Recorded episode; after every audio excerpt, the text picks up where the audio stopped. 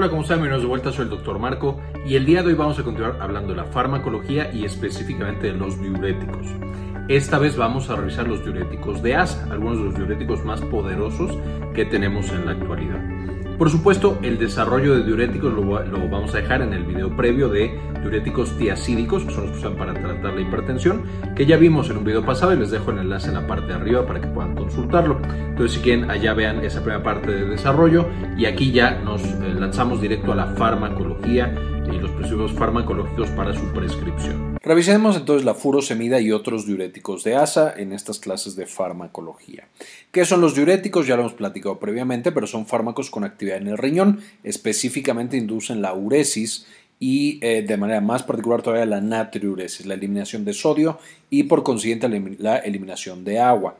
Son diuréticos más poderosos que los anteriores que revisamos, que eran los diuréticos tiacídicos, y son prácticamente los más poderosos que tenemos. Ahí a lo mejor se dan una competencia los diuréticos osmóticos, como el manitol, eh, que también son muy muy fuertes. Pero entonces estos son de los más fuertes y de los más rápidos que tenemos para el efecto diurético y por lo tanto son fármacos muy utilizados para prevención y manejo de patologías cardiovasculares. Y aquí me estoy refiriendo más bien a diferencia de los tiacídicos que eran para prevenir, por ejemplo, infartos al corazón o cerebrales, aquí más bien estamos previniendo las complicaciones o la agudización de otras patologías cardiovasculares como eh, o específicamente las que generan edema tanto el edema cardiogénico en pacientes con insuficiencia cardíaca, el edema pulmonar en pacientes, por ejemplo, que tienen cirrosis y estas otras complicaciones ya más avanzadas de la patología cardiovascular.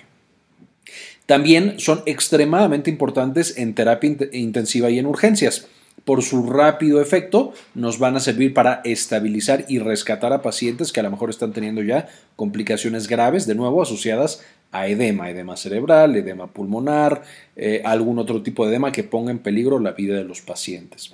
Y entonces eso los hace indispensables para cualquiera que quiera dedicarse a ser intensivista, urgenciólogo, ver pacientes críticos, por supuesto también cardiólogos, etcétera. Ahora, por supuesto, si nosotros viéramos a todos los diuréticos, estos son los diferentes tipos que tenemos y hoy vamos a revisar ahora los de ASA, recordando que ya revisamos los tiacídicos previamente, les dejo aquí arriba el video para que puedan consultarlo. Y además de ese video de diuréticos tiacídicos, les recomiendo mucho el video de control de sal y agua por el riñón, o sodio y cloro por el riñón, que también les dejo en la parte de arriba, en el que explicamos de manera más detallada la fisiología de cómo es que el riñón controla justamente la eliminación o retención de agua eh, a través también del control o eliminación de sodio y de cloro también. Entonces, muy importante porque vamos a tocar eh, muy brevemente en este video eh, y en ese otro video lo tocamos con mucho más detalle. Si nosotros recordamos la función de los diuréticos recordaremos, y de los riñones un poquito antes, recordaremos que de la arteriola aferente vamos a llegar al glomérulo y de ahí parte del líquido es eh, eliminado o, literalmente se pasa ya a la nefrona o, a la parte de los conductos más bien, para más adelante ser procesada y ahora sí eliminada a través de la orina. Y eh, los diuréticos van a tener diferentes sitios de acción. En el primer punto eh, vamos a tener los inhibidores de la anidrasa carbónica que no hemos visto todavía.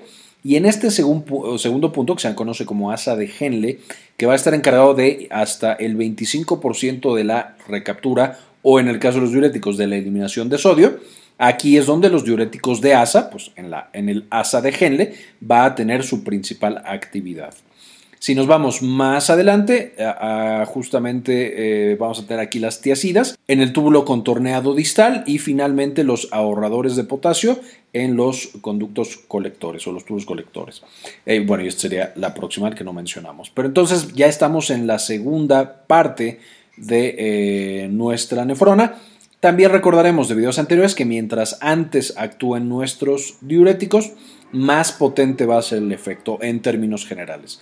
Por eso los diuréticos de asa son mucho más poderosos en términos generales que los eh, diuréticos tiacídicos. Los de anidrasa carbónica son un caso especial que luego vamos a tratar. Si le hiciéramos un acercamiento a nuestra asa de Henle, aquí tendríamos justamente el asa de Henle, el principal mecanismo por el cual van a recapturar el sodio en esta parte, para recapturar también agua, va a ser a través de este cotransportador de sodio, potasio, 2 cloros. Y este cotransportador de sodio potasio cloros, los diuréticos de asa justamente van a llegar a, este, a esta proteína, se van a pegar justamente a la parte que captura el cloro y no va a permitir que pase pues ninguno de estos. Esencialmente entonces van a permitir que se eliminen grandes cantidades de sodio, pero también por supuesto de cloro y de potasio, lo cual va a ser muy importante para eh, en general toda la función de los diuréticos. Entonces vamos a perder mucho líquido a través de la pérdida de sodio, vamos a perder potasio y entonces ya se irán imaginando que podemos tener hipopotasemia o hipocalemia, que es lo mismo, una baja de potasio en la sangre, lo cual puede llegar a ser peligroso si no lo medimos de manera adecuada, y también vamos a tener una pérdida importante de cloro. Y recordarán que el riñón, para controlar la cantidad de cargas negativas que tiene el cuerpo, si empezamos a perder cloro, vamos a retener bicarbonato, que es la otra cosa que tiene cargas negativas que puede controlar el riñón. De manera que los diuréticos de asa también van a tener como efecto, como estoy eliminando tanto cloro, retención de bicarbonato y entonces que yo tenga una alcalosis metabólica, es decir, que el pH de mi sangre se vuelva más alcalino.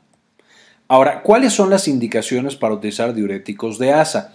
A diferencia de los tiacídicos, que son principalmente para el manejo de la hipertensión, aquí los de ASA no son como primera línea ni segunda línea de tratamiento para hipertensión. Sí se pueden llegar a utilizar, sí se utilizan, pero no son tan buenos, no tienen tanta evidencia por su efecto tan poderoso eh, como diurético. Para lo que sí son prácticamente primera línea es para el edema.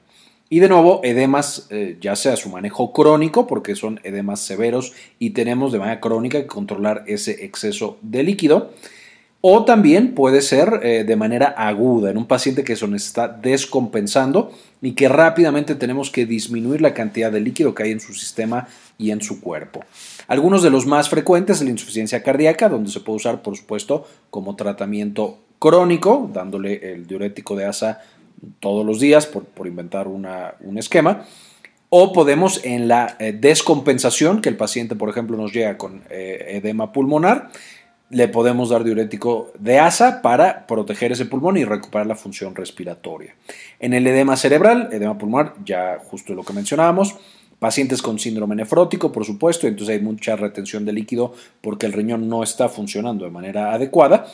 Y finalmente la cirrosis siendo otro ejemplo en el cual por la falla hepática tenemos un edema masivo en el cuerpo. Importante mencionar que aunque la insuficiencia renal eh, o el síndrome nefrótico, es decir, patologías renales, se puede llegar a utilizar los diuréticos de asa, eh, estos mismos diuréticos pueden tener un efecto tóxico para el riñón y entonces generar daño renal. De manera que, aunque sí se pueden utilizar y en ocasiones pueden ayudarnos a salvarle literal la vida al paciente, también puede llegar a empeorar la función renal que tiene algún paciente, especialmente con ciertas combinaciones de fármacos, como veremos un poquito más adelante. Ahora, ¿cuáles son los eventos adversos? Vamos a tener algunos que son similares a la mayoría de los eh, diuréticos. Por ejemplo, la hipotensión. Por supuesto, si estamos tumbando el volumen circulante, hay menos líquido en la sangre y entonces nuestro paciente desarrolla hipotensión. Especialmente hipotensión ortostática, que es esta hipotensión cuando el paciente se para. Aunada esta hipotensión o empeorando esta hipotensión, un paciente deshidratado, que tendríamos riesgo siempre que estamos usando diuréticos, el paciente está en riesgo de deshidratación, eh, entonces por supuesto eh, tenemos que ver que esté bien o tratar de mantener a nuestro paciente bien hidratado. En segundo lugar, uno de los eventos adversos más mm, frecuentes y más comunes va a ser la ototoxicidad y el vértigo y esto sí es muy particular para los diuréticos de asa. Debido a su composición, debido a esta afinidad por canales de cloro y por eh, su distribución a lo largo del cuerpo, vamos a tener que a dosis elevadas o por periodos muy prolongados, el uso de diuréticos de asa puede llevar a daño del oído y entonces que nuestro paciente pierda agudeza auditiva e incluso puede causar sordera y también por daño al oído medio que cause vértigo y que el paciente esté muy mareado todo el tiempo. Otro que es bastante frecuente, mucho más que este, este es un evento adverso raro pero permanente desafortunadamente, si quitamos el diurético y se mantiene el daño al oído.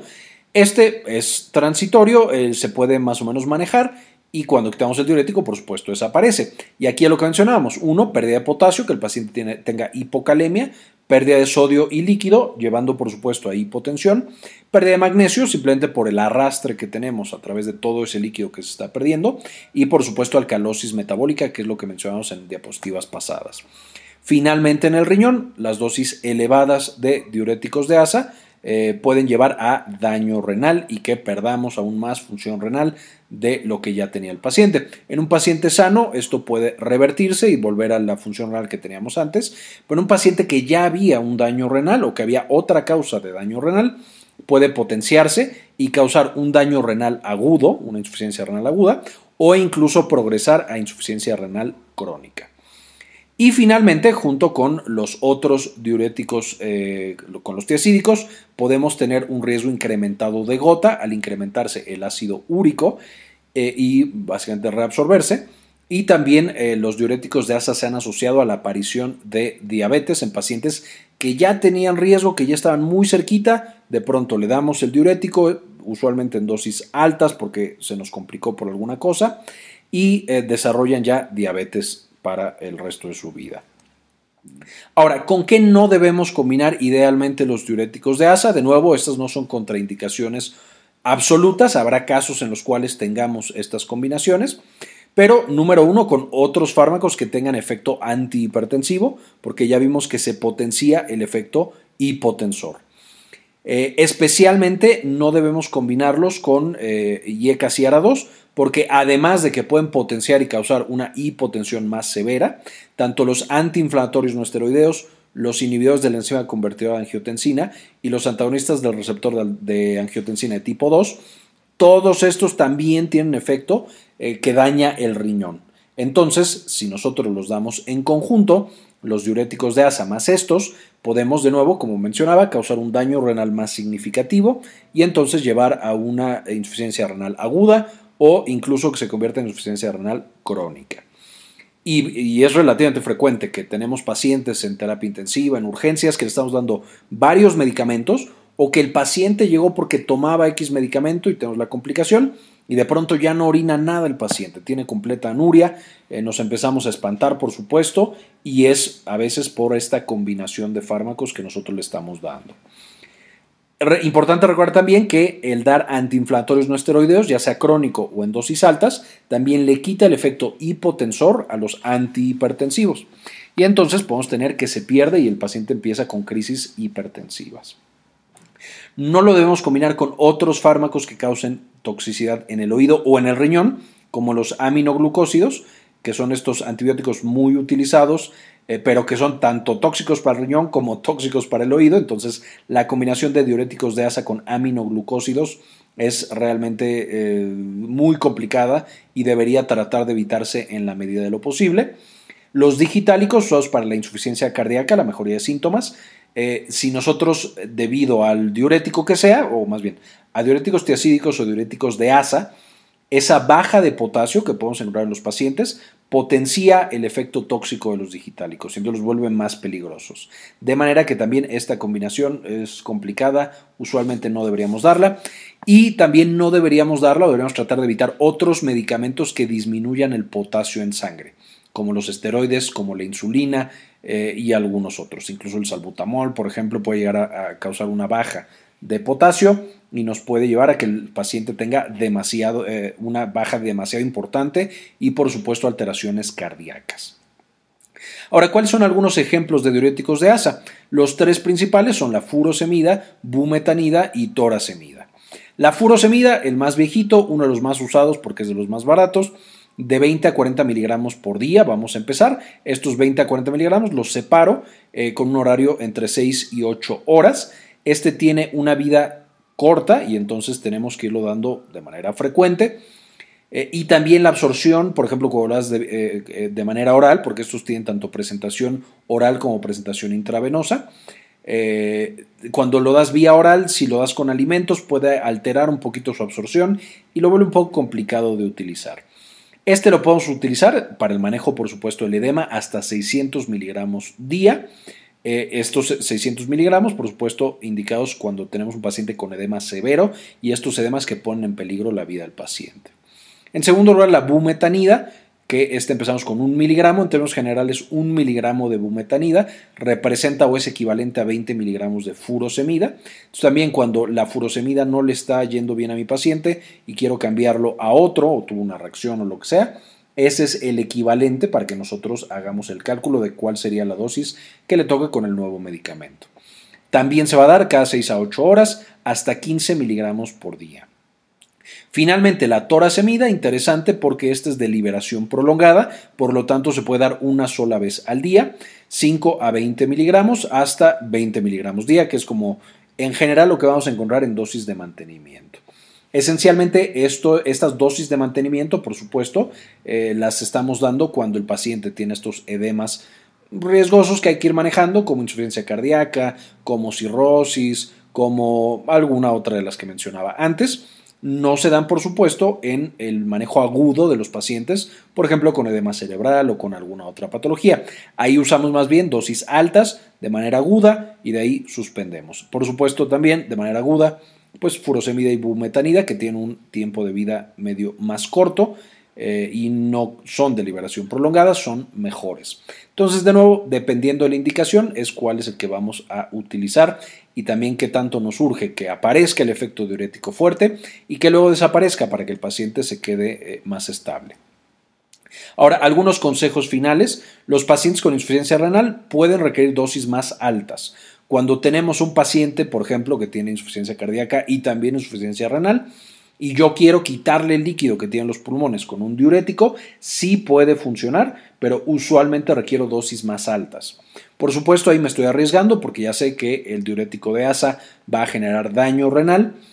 Si ya de por sí el paciente está en diálisis o alguna otra consideración, pues ya literal no importa perder la, poquita eh, función renal que tiene mi paciente con tal de salvarle la vida en ese momento. Si el paciente, por supuesto, no tiene daño renal, ahí es donde tengo que, ser un poquito más cuidadoso, pero usualmente se requieren también dosis más bajitas. El efecto diurético dura de 3 a 6 horas, como estamos viendo en diapositivas anteriores, y eso me permite que en urgencias y en terapia intensiva que necesito efectos rápidos y que luego desaparezcan, la furosemida eh, es de los que más se utilizan. Eh, se activan mecanismos compensadores, igual que sucedía con los tiacídicos, específicamente el sistema renina, angiotensina, aldosterona y el sistema simpático. Por lo que con el paso del tiempo, de nuevo yo puedo tener retención de sodio y puedo tener que se pierda un poquito el efecto hipotensor. Los de ASA son bastante fuertes, entonces usualmente no nos preocupamos tanto por eso, pero puede llegar a pasar con el, con el tiempo. El consumo excesivo de sal en general puede neutralizar el efecto hipotensor, de nuevo en un paciente que estamos dándole el diurético de manera crónica. Entonces, usualmente la mejor estrategia es dar un diurético, ya sea diacídico o de asa, si es que por alguna razón se está usando eh, eh, un diurético de asa para manejo de la hipertensión, y darlo con una dieta baja en sodio rica en potasio, pero baja en sodio. Entonces, esa dieta ahí tenemos que ser cuidadosos y monitorizar que nuestros pacientes tengan ese tipo de dietas y también, por supuesto, hacer estudios de sangre para determinar que la cantidad de electrolitos en sangre es la adecuada y no me estoy yendo como a algún extremo que pueda ser peligroso. Finalmente, también lo mencionamos con diuréticos tiacídicos, cuando perdemos eficacia en el diurético de asa, en lugar de subirle la dosis al máximo, en ocasiones podemos combinarlo con un diurético tiacídico. Por supuesto, con los riesgos que esto conlleva de que el paciente tenga más hipotensión, más hipocalemia y otras alteraciones. Entonces, se puede usar combinado, por supuesto, con mucho cuidado, eh, y eso recupera el efecto que teníamos con el diurético de ASA. Básicamente esto es lo que quería presentarles de diuréticos de ASA. Quiero agradecerles por ver hasta este punto del video y quiero agradecer en particular a las personas que han decidido apoyarnos con una donación mensual de 1 o de 2 dólares. Y este video se lo dedico a Michelle Estrada, Pablo Antonio, Alain AZM, Gilberto Argueta, María Eugenia, Susana Vidal, Enrique Segarra, Jorge C. Beltrán, Ana Karen Tejeda, Sandy Oliva, Hernán Gustavo, Matías Hernández, Javier Mejía, Luis Ernesto Peraza y Milis. Finalmente les dejo algunos de los artículos de los que saqué la información para que puedan meterse y aprender más todavía de los diuréticos de ASA, que son tan importantes en el manejo de pacientes en terapia intensiva, de urgencias y también incluso pacientes con enfermedades que, que generan edema importante de manera crónica. Ojalá con esto tengan más herramientas para usarlos. Muy bien, esto fue todo por el video de hoy, espero les gustara y le entendieran. Y ya puedan utilizar los diuréticos eh, de ASA un poquito mejor eh, en sus pacientes. Eh, con esto terminamos, muchísimas gracias. Y como siempre, ayúdenos a cambiar el mundo, compartan la información.